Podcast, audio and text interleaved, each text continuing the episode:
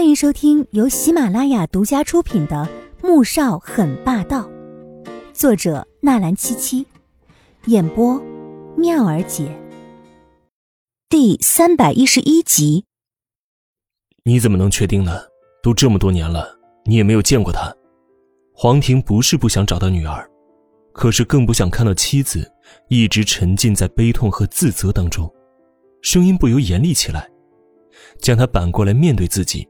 试图让他清醒一些，可是宋月影根本没办法清醒。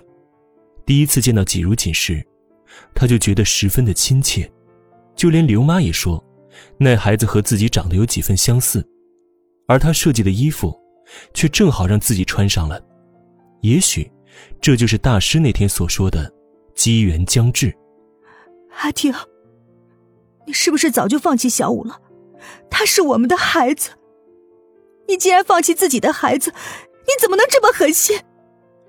宋月莹只觉得是丈夫不想找到女儿，所以声音愤怒又怨愤的冲着丈夫嘶吼起来：“阿莹，小五当年被人抱走，我比你还内疚。可是你怎么就能确定那一定是小五呢？我是怕你期望越大，失望就越大。你刚才就晕倒了，你知道你这样我有多担心吗？”黄婷皱起眉头。声音有些生气，但也不舍得对他发火，只能耐着性子劝说着。宋月莹也不是不讲理，只是因为太急切的想找到失散二十年的女儿，所以情绪有些激动，难以控制。我不管，我一定要去问清楚。他仍是很坚决的要找季如锦。说完之后，又往宴会厅里面走去了。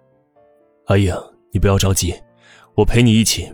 就算他真的是小五，这件事情也不能声张。黄婷其实也不知道为什么妻子会这么肯定，但也同时升起了一丝希望。只是他十分理智。宋月影理解的点点头。我知道，你放心吧。没有确定他是小五之前，我谁都不会说。两人边走边进入宴会厅里面，却看到场面有些混乱。所有人都在交头接耳。这时，黄天雪走了过来：“爸爸妈妈，不好了，出事了！怎么回事啊？你们看大屏幕上面。”黄天雪一时解释不清，只能着急的指着大屏幕：“如锦姐姐真是可怜，她现在一定很着急。她那么爱她的丈夫，如锦。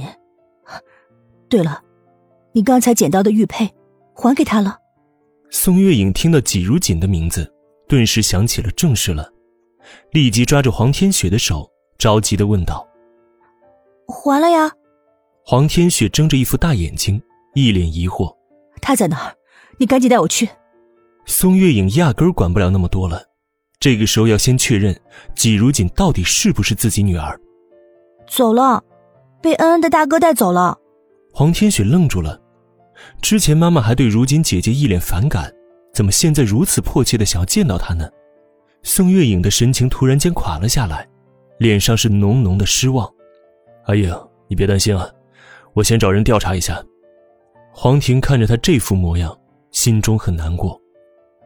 女儿本就是早产，出生几天便被人抱走，这二十年来一直未曾放弃寻找过，可是一直没有线索。现在忽然升起期望，当然一刻也不愿意多等了。宋月莹整个人像是被人泼了一盆冷水，从头到脚都浑身冰凉。她双脚无力的朝着旁边的沙发走了过去，坐下之后，双手合掌说道：“菩萨，求你保佑我，保佑我这次一定要找到女儿。”黄天觉赶了过来。看到母亲神色苍白的坐在沙发上，父亲的神色担忧，而黄天雪则是一脸懵逼，顿时皱着眉头说道：“爸，这件事情先让我去查吧，我看能不能弄到季如锦的头发，再做一个亲子鉴定。